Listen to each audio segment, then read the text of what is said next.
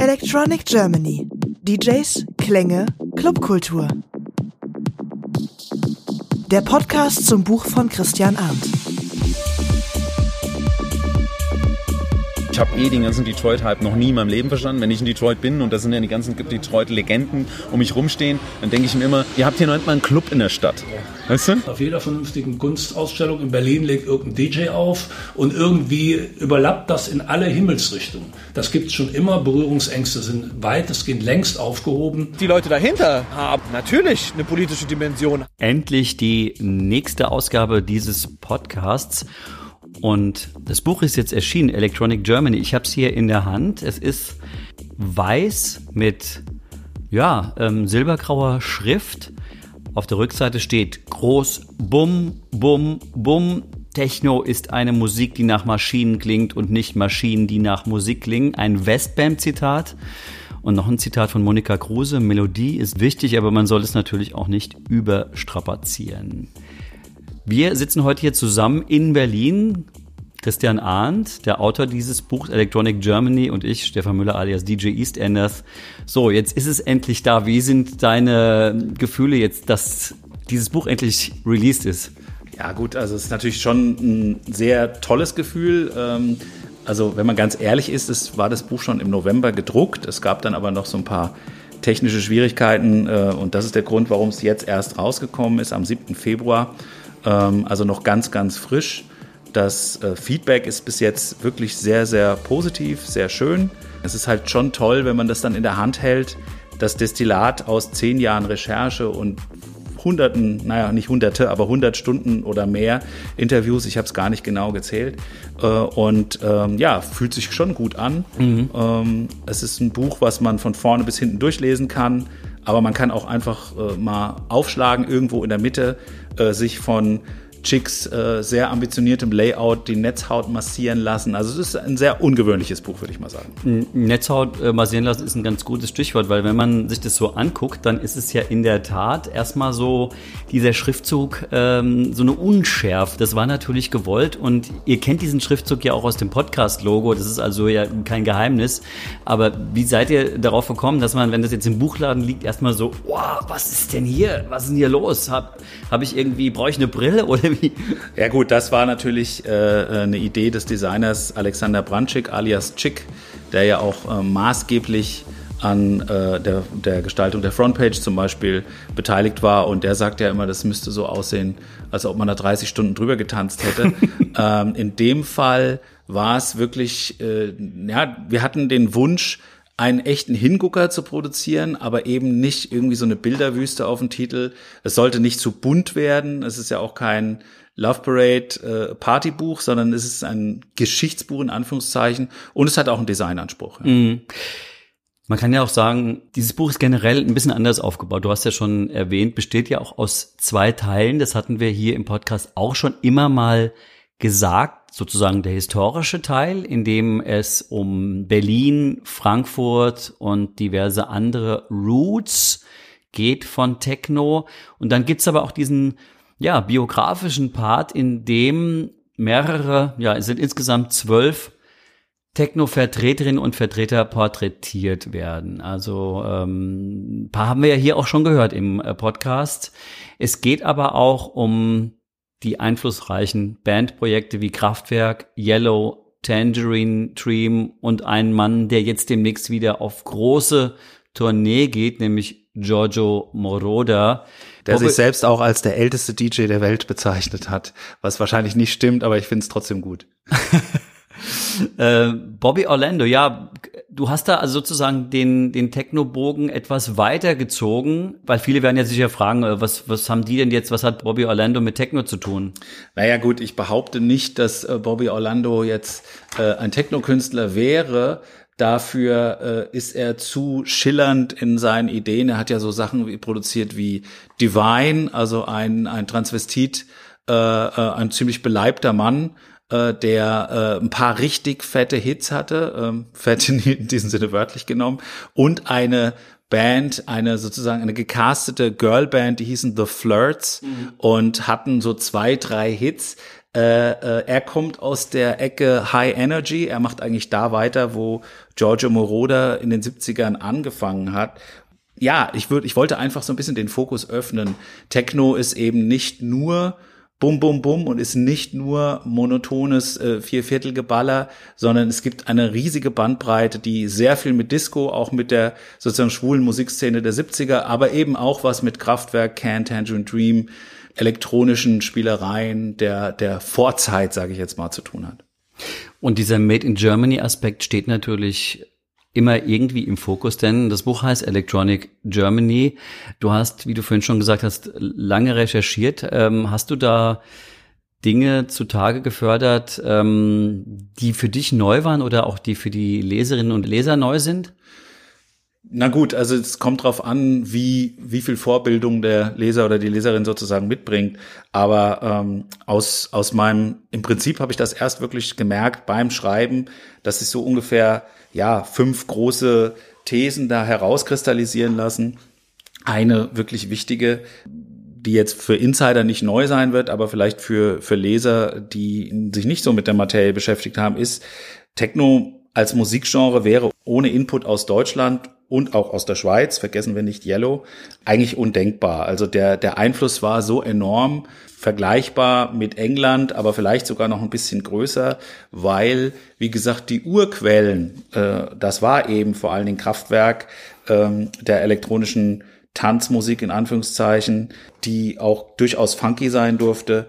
Diese Urquellen, die kommen tatsächlich aus Deutschland. Ähm, mhm. Der Rock'n'Roll kommt aus USA, äh, Popmusik kommt, äh, hat viele, viele wichtige Impulse aus England und Techno kann man wirklich sagen, hat ähm, viel, viel, viel aus Deutschland mitgebracht. Und das ist, glaube ich, bis jetzt auch noch nicht so in einem Buch klar zum Vorschein gekommen. Dann haben wir natürlich die Städtediskussion Frankfurt-Berlin, war ja hier im Podcast auch schon an einigen Stellen zu hören. Und äh, ja, diese Frage, wer ist denn eigentlich jetzt die Techno-Hauptstadt? Wir haben ja schon häufiger festgestellt, im Jahr 2019 gebührt dieser Titel ganz klar Berlin, aber wenn man ähm, 30 oder ein paar mehr Jahre noch zurückgeht, kann man sagen, da war doch Frankfurt vorne dran. Ja, absolut. Also Frankfurt hatte eine erstaunlich äh, entwickelte Produzentenszene. Äh, davon spricht auch zum Beispiel Chris Liebing. Äh, das äh, hatten wir, glaube ich, schon mal gehört. Äh, davon spricht auch Mike van Dijk, der äh, Berliner ist. Also ursprünglich kommt er irgendwo aus der norddeutschen Provinz, aber ist schon sehr, sehr, sehr lange in Berlin, also über 30 Jahre. Und da sind die Meinungen eigentlich erstaunlich einhellig, dass diese ähm, entscheidenden Jahre, in denen Musik von der von vom Ausdruck Techno sich auch in die in die Form äh, seine sozusagen seine Form gefunden hat, dass in diesen Jahren Frankfurt wirklich ganz entscheidend war mit mit den Labels äh, wie äh, Logic Records, dann später IQ, äh, Hardhouse und ähm, den Clubs Dorian Gray, Omen. Ähm, das ist etwas, was heute natürlich nur noch von historischer Bedeutung ist, leider, weil es diese Clubs alle nicht mehr gibt, mhm. bis auf das später gegründete Robert Johnson. Äh, das, das gibt's noch äh, und ist auch sehr, sehr erfolgreich. Aber das, ja, war, war eine Erkenntnis, die sich halt zumindestens, wenn sie nicht auch völlig neu war, äh, die ich so ein bisschen beleuchtet habe auch, ja. Jetzt steht in wenigen Monaten dieses Jubiläum an 30 Jahre Love Parade und bei der Diskussion um die Love Parade ging es ja immer auch um die Frage, wie politisch ist Techno eigentlich? Ja, da, also Techno-Musik selbst hat natürlich eigentlich oder kann eigentlich kaum einen politischen Gehalt haben. Äh, das sieht äh, auch Fritz Kalkbrenner so, der, der, der uns da einen schönen O-Ton dazu gegeben hat. Entschuldigung für den nicht so guten Sound. Das Interview haben wir draußen aufgenommen. Mhm. Fritz Kalkbrenner. Underground Resistance, The Punisher kann nicht dieselbe Aussage haben wie The Answer's Gone in the Wind. Geht nicht. Ist einfach nicht möglich. Der Underground UR The Punisher drückt unglaublich viel Kraft, Energie aus kann man in dem Moment erleben, aber man kann ja daraus nichts formulieren. Man kann ja nicht sagen, der hat damit gemeint, Paragraph 218 finden wir doof. Mhm. Wäre, eine, wäre eine klare Aussage, die man, die man machen könnte. Das geht aber nur, das geht nur, wenn man es formuliert. Dass die Leute dahinter sozusagen natürlich eine politische Dimension haben und denen auch, auch, auch Dinge wichtig sind und auch genaue Standpunkte haben, das stellt keiner in Abrede. Das glaube ich, das war so. Was man aber sagen kann, ist, dass Technokultur eine enorme soziokulturelle und politische Relevanz hat. Äh, und zwar aus mehreren Gründen. Äh, das eine ist, es ist wirklich eine utopistisch-hedonistische Bewegung zur Abschaffung des Alltags, könnte man das nennen, äh, äh, eine Art urbanes Soziallabor. Darüber spricht äh, Dimitri Hegemann, mhm. äh, als er seine Tresorfamilie, er spricht da wirklich von Familie gegründet hat, äh, vor äh, auch bald 30 Jahren. Äh, und natürlich den Holzmarkt, äh, ähm, sicherlich auch die, die Idee, einen Lebensentwurf inmitten der, der rauschenden Realität, sage ich jetzt mal, äh, einen wirklich alternativen Ent Lebensentwurf zu feiern und auch in die Tat umzusetzen. Ähm, was da für Probleme gibt, das steht auf einem anderen Blatt.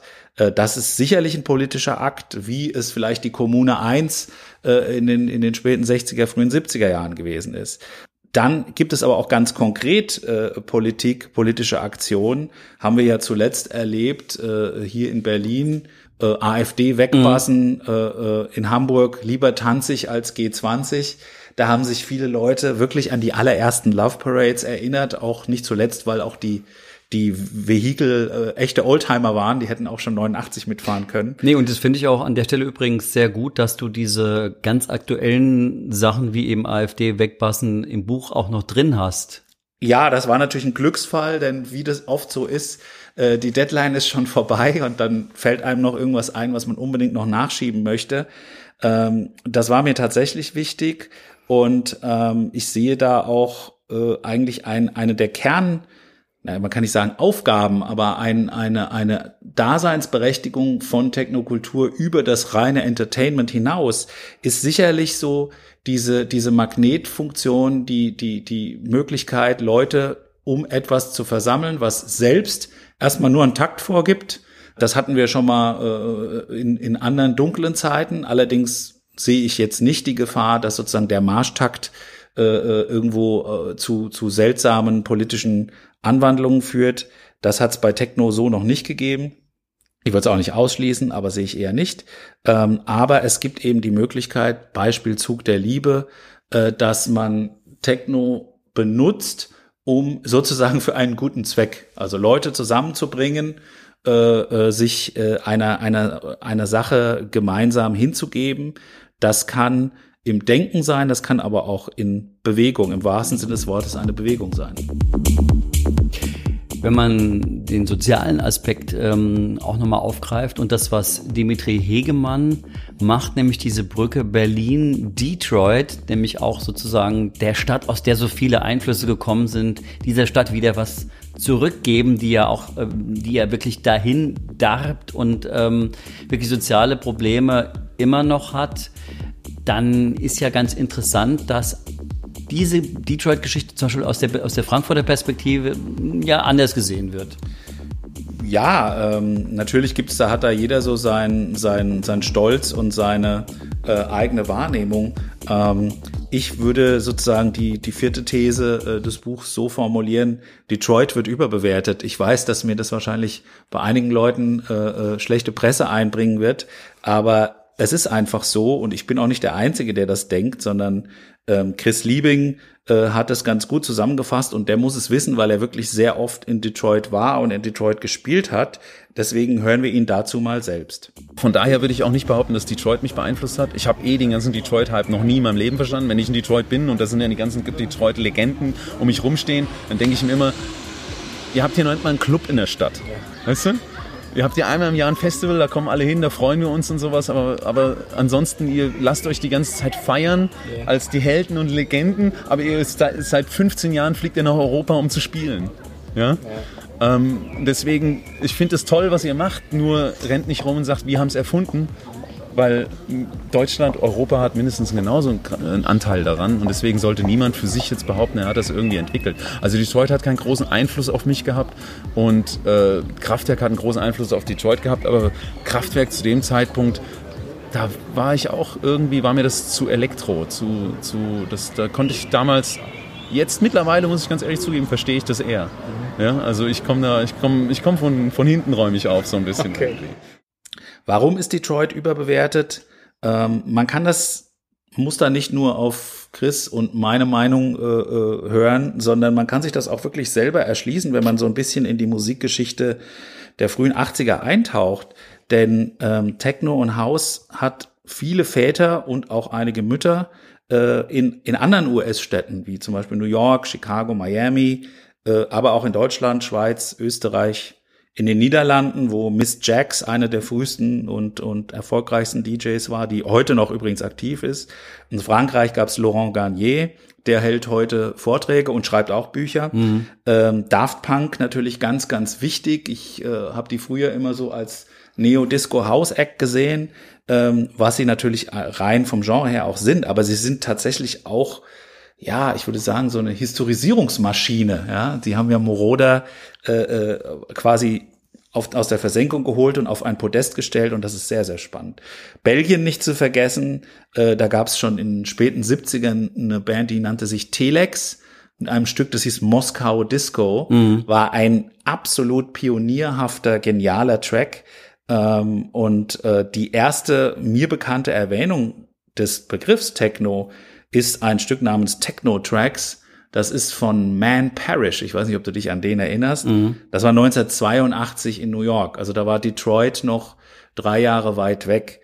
Ähm, das ist nur so eine, ja, ein bisschen eine Spielerei, aber ich wollte diesen, diesen extrem, wie ich finde, etwas überhypten Faktor Detroit auch noch mal ein bisschen in eine Perspektive setzen. Was wir jetzt äh, Brexit hin und her ähm, nicht erwähnt haben, ist die UK-Rave-Kultur. Äh, die darf man ja der, an der Stelle auch nicht vergessen. Ja, die habe ich so ein bisschen am Rande gestreift. Das hätte natürlich den Rahmen gesprengt. Da müssen wir noch vielleicht ein Electronic Britain Buch mal schreiben.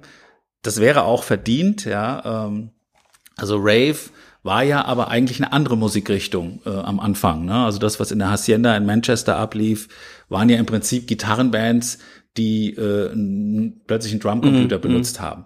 Aber sicherlich auch absolut spannend. Ja. Wenn man von hier aus dem Fenster guckt, sieht man die Gebäude des Funkhauses Berlin in einiger Entfernung, aber man kann sie sehen. Und dort in diesem Funkhaus gab es im September eine erste Veranstaltung 30 Jahre Techno in Berlin mit diversen Protagonisten. Westbam war dabei, Mike van Dyke, aber auch viele andere.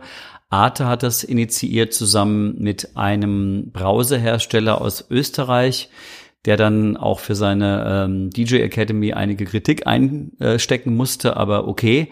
Ähm, einige haben sich dann gefragt, ja Mann, 30 Jahre Techno, Techno, ist, äh, ist, ist, ist die Sache denn jetzt irgendwie museumsreif?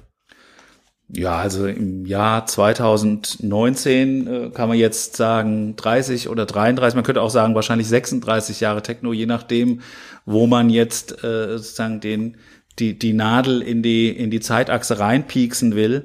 Ähm, ja, es ist museumsreif, aber es ist eben auch weiterhin quicklebendig. Mhm. Und äh, ich bin gerade hier auf dem Weg zu dir an einem äh, an einem Werbeplakat vorbeigelaufen an der Bushaltestelle und da stand Rod Stewart live in der Mercedes-Benz Arena im Jahr 2019. Der Mann ist weit über 70, mm. äh, ist Opa und hat aber, glaube ich, trotzdem eine 23-jährige Freundin. Ähm, der, wenn der Rock'n'Roll sich sozusagen das Privileg herausnimmt, 50 Jahre äh, lang äh, so zu tun, als wäre er noch jung, warum soll Techno nicht auch äh, weiter existieren? Das Tolle ist, und äh, davon, dazu hören wir gleich Wolfgang Vogt, ist, dass man mit Techno in Würde altern kann.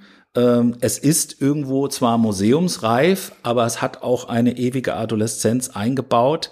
Und ähm, abgesehen Stichwort Museum, das Museum für Techno soll ja dieses Jahr angeblich noch kommen, wie wir gehört haben. In Frankfurt. Dazu mehr. Nicht in Berlin. Dazu, ja, erstaunlich, aber auch nicht ganz unberechtigt. Ähm, dazu hören wir sicherlich in einer der nächsten Folgen noch mehr. Aber jetzt hören wir erstmal Wolfgang Vogt. Nach unserer Wahrnehmung ist Techno seit mindestens zehn Jahren bereits in der Phase, dass es äh, im, im positiven Sinne irgendwo museal geworden ist. Es hat auch immer auch schon Annäherungen gegeben. Wir sind schon 98, als damals, als das geboomt hat und es gab viele kleine Plattenläden hier im beliebten belgischen Viertel, sind wir von der Groß, vom steirischen Herbst einer großen äh, Kunstveranstaltung, die in Österreich jährlich stattfindet, über die bildende Künstlerin Cosima von Bonin eingeladen worden, als Plattenladen da. Äh, das, das nannte sich das Projekt Vier Plattenläden für Graz, Plattenladen als Kunstform in einen Laden zu stellen, als Performance. Oder so, weil auch damals schon da Schnittstellen waren und einfach aus dem einfachen Grunde, weil auch für Künstler irgendwann der Spirit in der elektronischen Musik einfach lebendiger, sexier und zielgerichteter war, wie er teilweise in der Kunst war. Hat sich irgendwann wieder geändert. Und museal im guten Sinne, das gibt's auch schon lange, genauso wie es seit Ewigkeiten auf jeder vernünftigen Kunstausstellung in Berlin legt irgendein DJ auf und irgendwie überlappt das in alle Himmelsrichtungen. Das gibt's schon immer, Berührungsängste sind weitestgehend längst aufgehoben und die Grenzen sind fließend, dass auch eben konkret Musik ins Museum kommt. Es gab einen großen Lentos-Museum in Linz, vor fünf Jahren schon hieß es äh, See This Sound, also Musik sehen. Da ging es darum, dass Musikkünstler, elektronische Musik, im Museum dargestellt wurde. Kraftwerk sind jüngst heilig gesprochen worden äh, vom MoMA, wie man weiß. Das ist, äh, das ist so naheliegend, wie das eben so gar nicht so neu ist. Und ich würde sagen, das geht weiter in diese Richtung. Und äh, wenn das gut gemacht ist, da tut nichts weh. Das macht Sinn. Der Mann aus dem Kompaktzirkel in Köln, Wolfgang Vogt, hier im Electronic Germany Podcast. Und wir haben ja gerade gesprochen über 30 Jahre Techno. In diesem Zusammenhang ist auf der Berlinale jetzt ein Dokumentarfilm gezeigt worden, der heißt Berlin Bouncer und da geht es um drei Türsteher, von denen der bekannteste Sven Marquardt, ja, der Türsteher des Berghain dort porträtiert wird, aber natürlich sieht man auch viele Fotografien, die er gemacht hat am Anfang seiner Karriere, am Anfang ähm, seiner Fotografierkarriere und da tauchen natürlich interessanterweise auch viele alte Clubs aus Ostberlin auf, äh, diese Brachen, die wir auch schon mal besprochen haben in einer der Podcast-Folgen. Auf jeden Fall mein Tipp, wenn dieser Film demnächst in die Kinos kommt und auf Festivals gezeigt wird, da auf jeden Fall reingehen. Berlin Bouncer im Zusammenhang natürlich auch zu sehen mit äh, 30 Jahre Techno unter anderem aus Berlin, aber auch ganz generell eine Perspektive auf äh, Türsteher ist ja auch mal was, was es nicht so oft gab bisher, oder? Nee, bis jetzt standen eigentlich immer die DJs im Fokus, ne, in den Filmen von Romuald Kamaka zum Beispiel. Ähm, und äh, dann gab es auch einen Film, bei dem standen die Drogen im Vordergrund. Der hieß Feiern, der ist, glaube so aus dem Jahr 2006 schon. Da reden äh, DJs, unter anderem auch aus dem Berghain, sehr offen und ganz entspannt auf dem Sofa über äh, exzessiven Drogenkonsum. Kann man auch noch mal reinschauen.